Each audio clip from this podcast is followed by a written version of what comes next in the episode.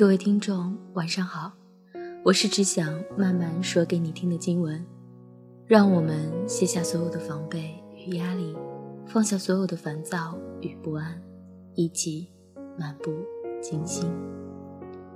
今天要来跟大家分享的文章是来自于卢思浩的《如果不能并肩同行，假装路过也是好的》。我刚上大学的时候，有个姑娘对我特别好，好到每天早上给我带早饭。好在我天资聪颖，很快就发现了她喜欢的是我室友，但又不好意思只对我室友好，于是就把我的早饭一起做了。当然，让我有这一重大发现的原因是，姑娘每次都给我的室友多加一个鸡蛋。混蛋，为什么就不能顺便给我多加一个鸡蛋呢？因为知道了姑娘的用意，我也很不好意思，就这么吃着，找了个时间请姑娘吃了顿饭。吃饭时我说：“喜欢我室友，只要给他做饭就好了，不用做我的，怪不好意思的。”姑娘说：“你千万别拒绝，这样他就会看出来了。”我摸摸肚子想了想，既然如此，那就暂时不要拒绝了。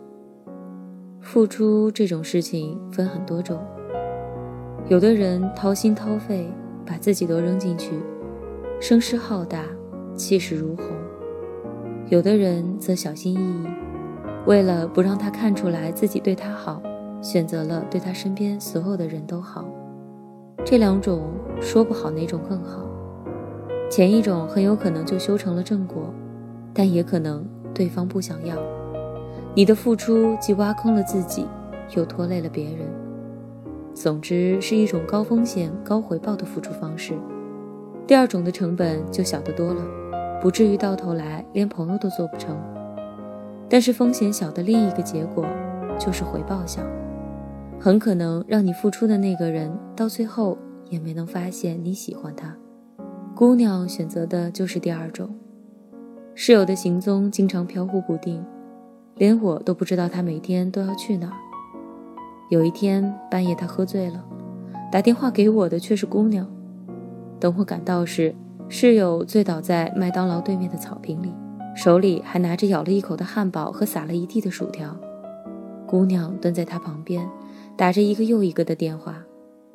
我心想，人都醉成这样了，居然还有心思买个汉堡套餐。姑娘看我来了，赶紧叫我过去。我们两个人合力把他搬上了出租车，他转头就走了。我赶紧叫住他，问他：“你这是要去哪儿？”姑娘说：“你来了就好，我回家了。”我说：“要走就一起走啊，我先送他，再送你。”姑娘说：“没事儿，我家就在这附近，你记得让他多喝点水。”很久以后我才知道，姑娘家。根本就是在另一个方向。第二天，这四九醒了，直喊头疼，完全不记得昨天晚上是怎么到的家。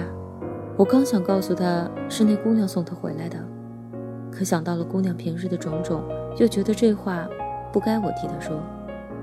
室友白天清醒的时候，倒是一个爱看书的主，他看的书五花八门，从严肃文学到色情小说，从日本文学到欧美文化，什么都看。有一天，姑娘来我们家，室友正好有事出了门。姑娘对着书柜看了很久。我问她：“你盯着这些书这么久，是看到什么喜欢的了吗？”姑娘两眼放光地问我：“哎，你说哪些书是她看的呀？”我花了一会儿把她看的书分了类。姑娘又呆呆地看着书名很久。我问她：“你这是看什么呢？”姑娘说。我要把他看的这些书都看完，还有他平时都喜欢什么歌啊？你快跟我说说。我又花了一段时间想了想我们平时唱的歌，我室友常点的歌，列了个歌单给他。姑娘拿着歌单问我：“你说我听完这些歌，是不是就能离他更近了？”我问：“你准备什么时候告诉他你喜欢他？”姑娘说。等我看完了这些书，等我听完了这些歌，等我觉得我能懂他的时候，姑娘说这话的时候，一脸笑容。千千万万个你以为，故事偏偏给你一个没想到。室友在我大二的时候转了学，去了另一个城市，说远不远，说近不近，坐车要四个小时。走之前，姑娘来帮忙收拾东西，我在一旁示意她今天再不表明心意，以后就晚了。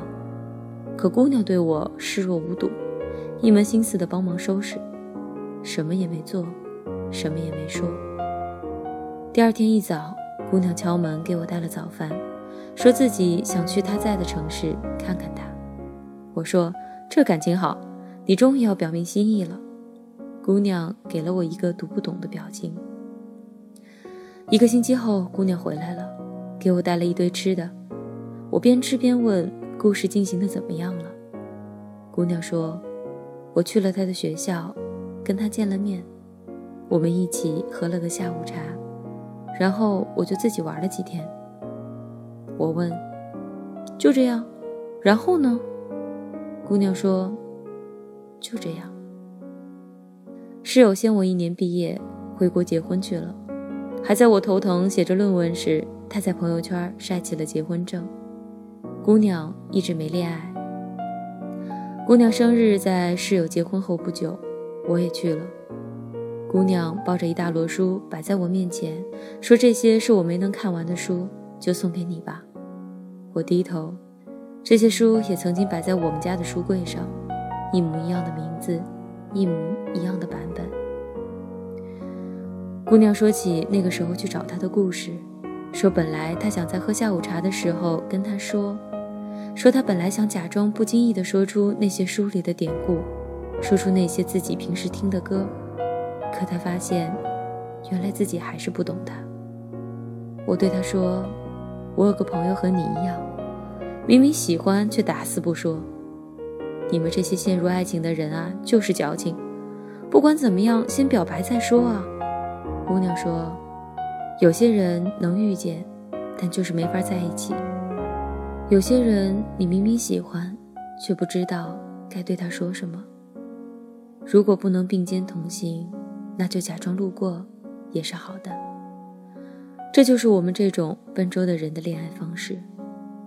如果不能并肩同行，那就假装恰好路过。虽然你不知道这恰好路过的背后是向着你的方向，一路飞奔。我知道我爱你，可我知道。你等的人不是我，所以即使今天坐在你身边，也不敢对你说“我爱你”。所以千言万语都不如化为沉默。